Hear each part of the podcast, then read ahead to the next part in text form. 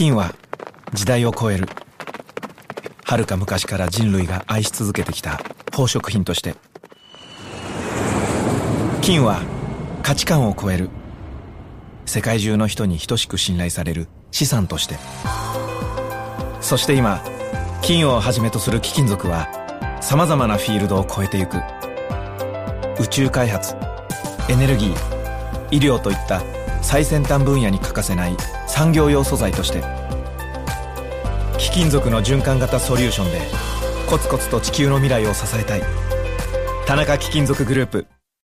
皆さんこんにちは。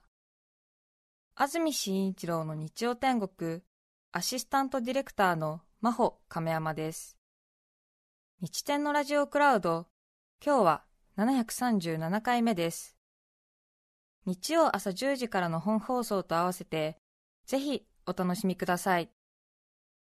それでは、3月20日放送分、安住紳一郎の日曜天国。今日はメッセージコーナーをお聞きください。今日のメッセージテーマはこちらです私のアナログなところ福岡県筑紫野市の小桃さん女性の方ありがとうございますありがとうございますいつまでたってもパソコンの入力の際に不本意に声が少し出るんです。え？面白そう。そうね。不本意に声が出るんです、うん、仕事場でも入力の際に気づかないうちに小さな声が出ているらしいのです。どうもその声が暗く低いらしくなんか念仏か何か唱えている声がしまい？とか小さな子供の声しない？とかフロアがざわざわすることもあります。ごめんそれ私と言えずにもう10年です。いつになったら無言で早く入力作業ができるのかとため息が出ます。福岡の方。女性の方、ね、女性ですね。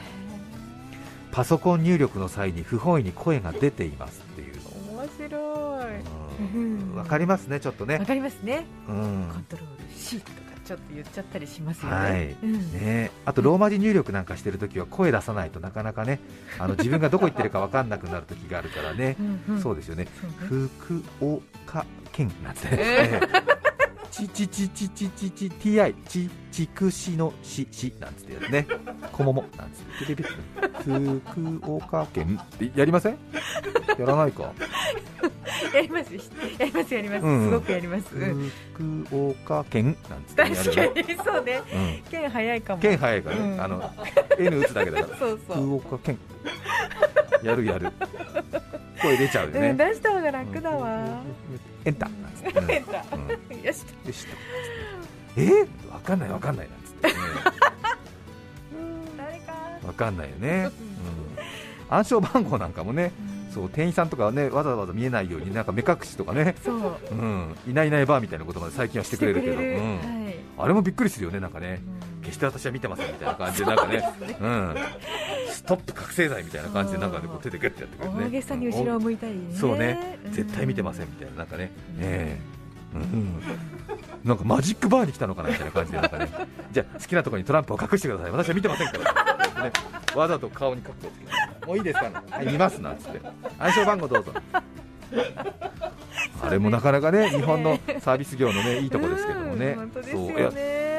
あなたが見るなんて思ってませんけどって思うけどね、うん、そうですよね。ありがたいことですね、うん、って言われてるのに口出しちゃったりとかする時あるね。暗証番号どうぞなんて言われて暗証番号ですね。えっ、ー、と11111はいなんつって。言っちゃってるみたいなことがありますよね横浜市のいちごうなぎさん女性の方ありがとうございます。ありがとうございます。我が家には水銀の体温計があります、うん、20年以上も前母が一人暮らしをするようになった私に持たせてくれたものです。小さい頃から頻繁に風邪をひいていた私を案じてのことだったと思うのですが一番正確なのは水銀の方だからと言って電子体温計とセットで持たせてくれました。あセットで？以降ちょっとした風邪くらいだと使わないのですがインフルエンザになった時などこの熱少しやばいんじゃないだろうかという時に電子体温計のセカンドオピニオン的な使い方をしています。電子体温計でそこそこの体温をマークすると水銀の体温計で測り直します。いつも0.1から0.2くらいの差なのですがそれでも水銀の体温計で測ると受け止めることができます最近はコロナワクチン3回目の接種後の副反応に苦しんでいた時に使いました。考えてみると水銀の方は電池を使わないので割れない限りずっと使えるところもいいと思えてきました。長持ちしますね。そうね。水銀の体温計。そう小さい時はそうでしたそうねでしたよね。あの下げる時はねこう振ってね。振ってうん。手首のスナップ効かせてね。そうなんです。あれ小さい時できなくてね。なんとそうでしたね。ん。頑張って振るけど全然下がらなくて。そうでしたそうでした、ねセカンドオピニオン的にね使っているという。確かに1秒とか2秒でね、うん。予測式便利ですけどね。便利ですけど。あれで本当に合ってるかな？なんて水銀体温計使ってた世代の人たち、うん。私もそうですが。ちょっとね、ちょっと。うん、ね思ってますよ。あれ？本当かな？ってえ。あとほら電池のね交換しなくていいのでということですよね。ね。あのほら電子体温計は特にコロナウイルスで体温計がなかなか薬局に売ってないって時にね電池交換したいなと思ったらあれ電池交換できないタイプが多いんですよね。あそうですか。ボタン電池とか入ってるみたいですけどね。ドライバーが必要だったりしてましたけど交換できないのもある。交換できないのもねあるんですよ。で私もねなんでかなと思って少し調べたらはい。要はあの簡単に蓋が開いてしまうようなものだとそのそこ開けてボタン電池飲み込んじゃうっていうそういう事故があると困るからっていうことのようですね、まあいろいろなシーンで使うっていうことなので子供さんとか少しね錯乱している状態の患者さんにも使うっていうことがあったりするのかな。わからないけれど。なんかいろいろ理由があって電池交換できるのもありますけどね、交換しにくくというか蓋が開けづらくなっているみたいなところはあるようですね。うん。ちょっとね売ってないんでね。あの電池が切れたものの電池交換できたらいいなと思ってね調べたりしたんですけどね。確かそんな話だったと思います。間違ってたらごめんなさい。川越市みそ煮のかっぱさん17歳男性の方ありがとうございます。ありがとうございます。いやー17歳？若い、へ自分がアナログだなと思うのはワイヤレスイヤホンが未だに信用できないところです有線イヤホンの数倍の値段がする上に落としたら最後あんなに小さくて軽いので耳から落ちたら側溝や駅の線路内に転がり込んで二度と戻ってこないと思っています。ね。えもちろんコードの煩わしさがなく便利なのも分かってはいます。はい。学校に通うバスの中では周りの生徒はほとんどワイヤレスイヤホン。毎朝絡まったコードと戦っているのは自分くらいなものです高校生の流行なのかそれとももう要はワイヤレス天国なのかは分かりませんが自分はこれからも有線一筋です。いやあーわかりますよ。まあ17歳だからね珍しいのかもしれないですけどもね。ね。あのこうジャックに入れる感じとかねうん。つながってる感じでね分かりますよね。ね。何でもだってワイヤレスですもんね。はい。そのうち多分ロープウェイとかもワイヤレスになってもね多分うん平気だよっていうそういうワイヤレス世代 Z 世代なんか思うんじゃない？きっと。思っちゃうのかな。思っちゃうんじゃない？私たちなんかロープウェイでロープ張られてないってすごく心配になるよね。ロープでも心配なのに。ロープウェイとかあれは命綱のワイヤレスとかできる気も多分俺は絶対無理だけど。えー、世代古いですね。アナログですね。なんつって。大丈夫ですよ今は。なんつって。うんうんなんつって。もう Bluetooth で浮いてますからなんつってそうです Bluetooth? なんつって。嘘なんて思いますよ。思います。うん。ロープウェイのワイヤレス来ますよ、そのうち。地獄だ熊本県からいただきました菊陽町嬉し涙じゃじゃ丸さん38歳男性の方ありがとうございます。ありがとうございます。現在我が家の玄関チャイムが故障しておりまして母がチャイムのボタンの横に張り紙をしています。呼び出しボタンが故障しているってことですね。はい、母がチャイムのボタンの横に張り紙をしています。うん。ピンポーンと口で言ってくださいと書いてあります。ノリのいい宅配のお兄さんはピンポーンと叫んでくださいます。いつもありがとうございます。我が家のアナログなところです。早く修理しなくては。面白い、えーごめんくださいとかじゃなくてですね。そうですね、うん。ピンポーンって口で言ってくださいって張り紙してあるんですよね。面白いですね。はい。豊島区のマロンパンさん女性の方ありがとうございます。ありがとうございます。昨年 Suica の定期券をなくしました。あね。あ。交通 IC カードショックですね。再発行してもらい手渡された時にこれで今前使っていた定期券は無効にしましたんでと言われました。再発行できるんですよね。なくして都内のいや日本のどこかにあるあの定期券をこの人はどうやって探し出し無効にしたのだろう。どこにあるかわからないのに謎の信号かビームのようなものをその定期券にピンポイントに浴びせることができるシステムここ怖すぎるなと思い どうやってカードを探してそれを無効にするんですか？と聞いたらいえそのカードの登録番号が消えたのを自動改札に教えるんですよと小学生に教える口調でお話しくださいました。私はそっちかと小学生のように元気に答えました。そうね。確かに。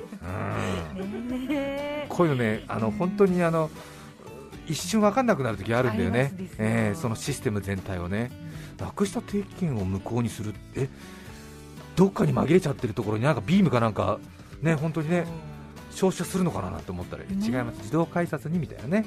そうそうそう、そのすごくその駅員さんの説明がシンプルで分かりやすいですうんわねかりますよね。ね。そう。私ね昔あれは函館だったかな。タクシーに乗った時にねタクシーの運転手さんにレストランに連れてってくださいって言ってその住所伝えたんです、はい。それで職場の仲間と3人ぐらいで後部座席乗ってたんですけども、事前にメニュー見て決めとくかなんて言って後部座席で3人でね。えでネットでちょっとねね。そのグルメサイトとか見るとそこのお店にどんなメニューがあるかが分かるじゃない、うんうんそれでどういうメニューがあるのか決めとくかななんて言ってメニュー見えるなんて言って話してたら、タクシーのドライバーさんがやっぱりちょっとさその会話だけ聞いてたからね、はい。なんかねえ？今あれですか？みたいな。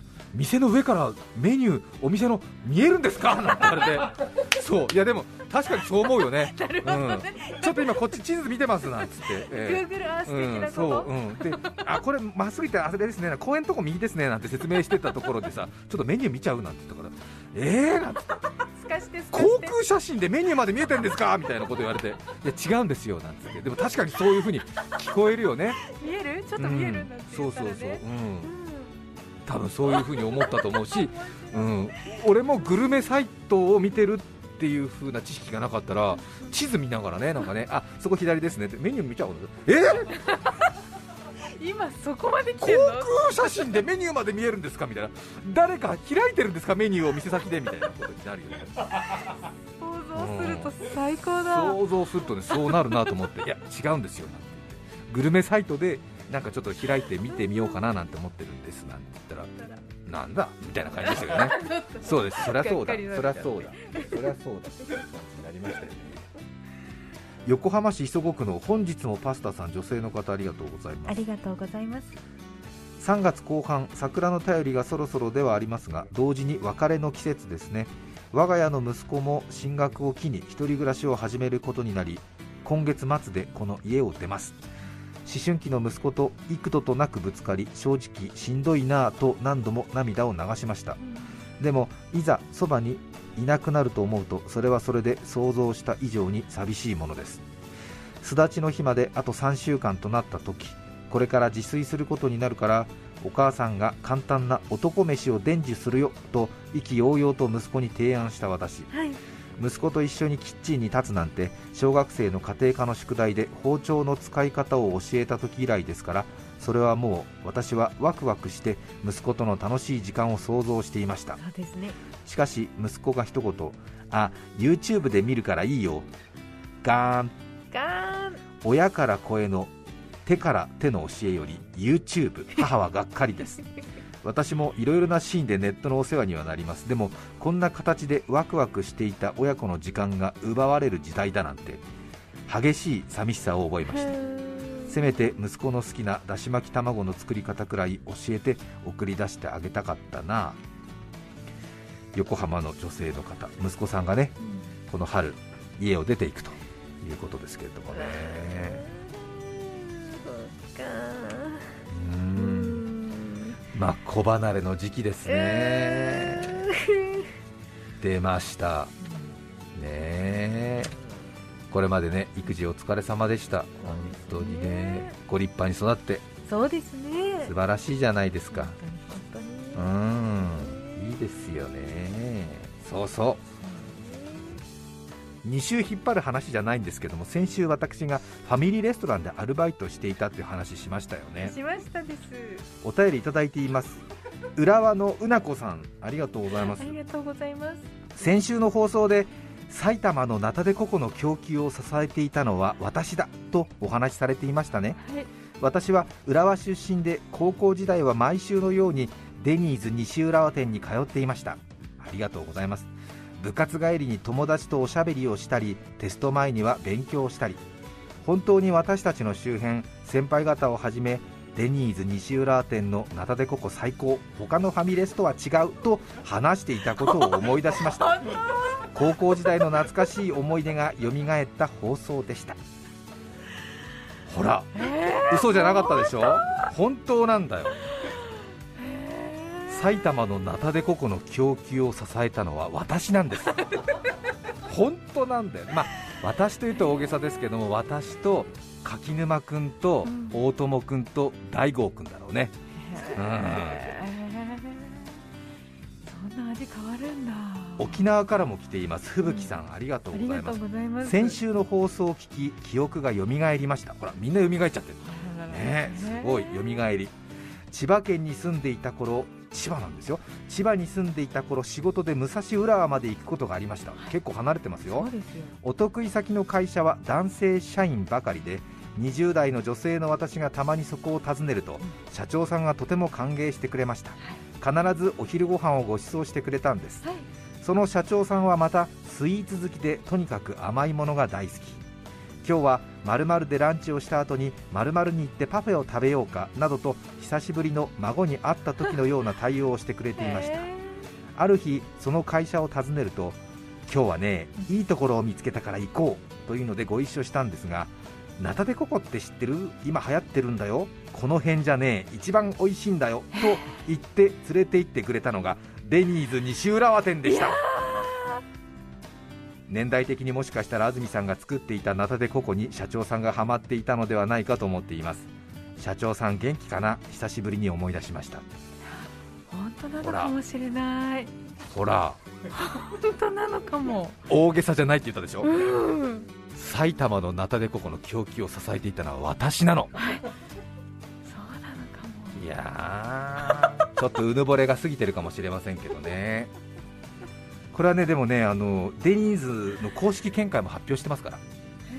私ねあの伊藤正俊さんっていうあの流通の神様と言われた利子電中の人物ですけどもあの伊東洋華堂セブンイレブンデニーズを設立したっていうね松下幸之助さんとか本田宗一郎さんと並ぶようなそういう立派な方ですけどもねセブンアイ・ホールディングス名誉会長なのかな、えーあの一回お会いしたときに、あの私、昔デニーズでウェイターやってまして、ナタデココをずっとやってましたって言ったら、あー安住さんがやってたんですね。って認めてもらったから、そうよ、名誉会長が認めてるから、それ認めたうんうん。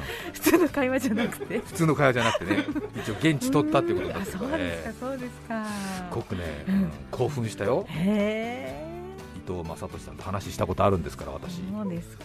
ないでしょ、皆さん、伊ないです東洋華堂の伊藤さんだよ、ないですよ。すごいよ、初めて会った時に、うん。あどうもどうも、へ伊東洋華堂の伊藤ですって言われたすごいしびれるでしょ？えうん。すごいよね。うん。あ安住さんが作ってらっしゃったんですか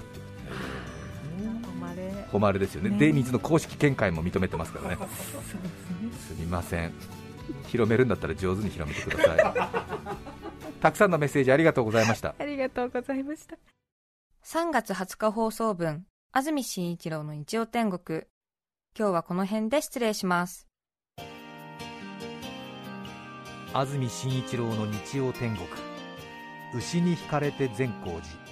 年度末だよ道路工事 TBS ラジオ FM905 AM954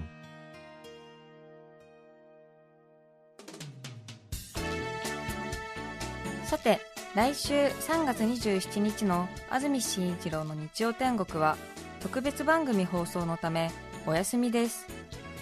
再来週4月3日のメッセージテーマは新生活の思い出。ゲストはインスタントラーメン研究家大山即席斎さんです。さようなら。安住紳一郎の TBS ラジオクラウド。これはあくまで試供品。皆まで語れぬラジオクラウド。ぜひ本放送を聞きなされ。954905